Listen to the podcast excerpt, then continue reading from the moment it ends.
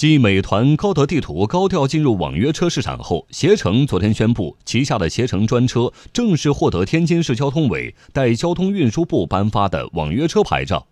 在目前滴滴一家独大的网约车市场，携程依靠什么加入战局？携程的加入又将给网约车市场带来怎样的变化？来听经济之声记者夏青的报道。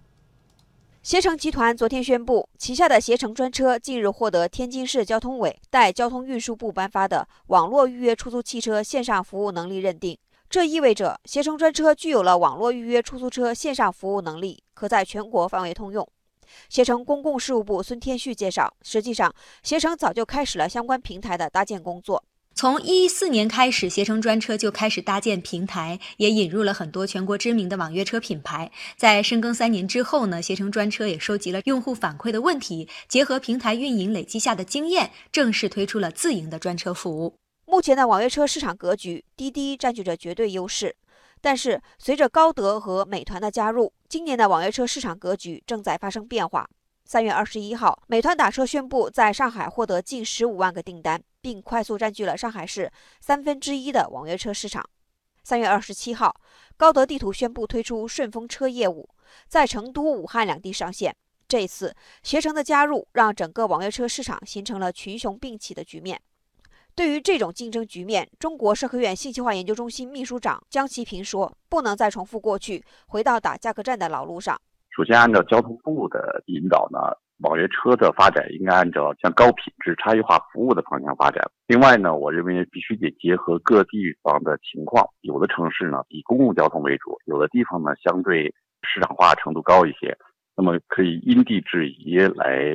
决定这个竞争的策略。如果是一窝蜂的涌到大城市，包括特大城市去进行价格竞争，那么我不看好这个前景。同时呢，如果说从发展的方向来说，能不能在网约车平台的基础上发展更多的符合个性化需求的增值服务，恐怕是未来竞争的真正的方向。携程国内专车事业部 CEO 李乔说：“现在已经从拼补贴的时代进入到拼服务的时代，用户更乐意为好服务买单。一味的补贴只会损失服务质量、损失口碑，最终损失用户。”交通运输部的数据显示，截至二零一七年底，网络预约出租车用户规模达2.25亿。而持证上岗的网约车司机只有十万名，即使加上出租车，市场的供需矛盾也十分突出。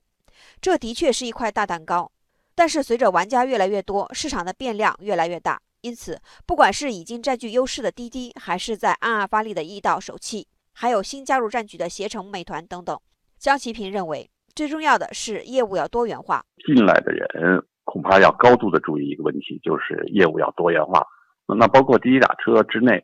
它现在也不是仅仅在城市网约车这个一个领域里发展，它有可能向物流配送或者是呃商用物流这个方向发展，多元化发展会比较符合发展方向。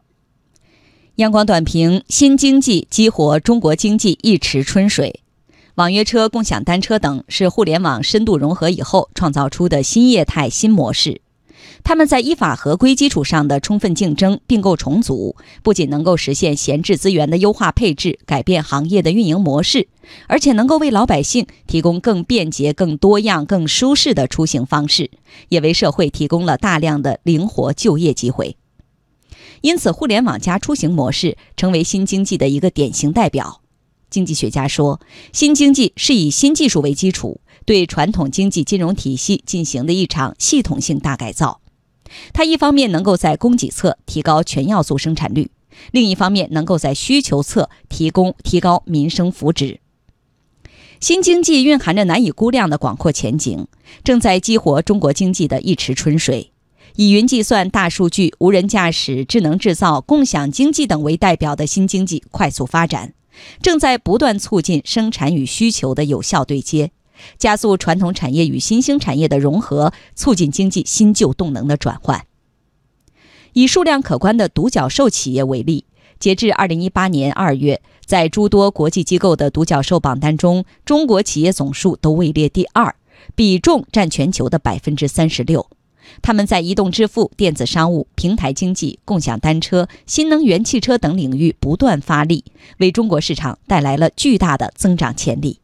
新经济正在成为中国经济高质量发展的重要引擎。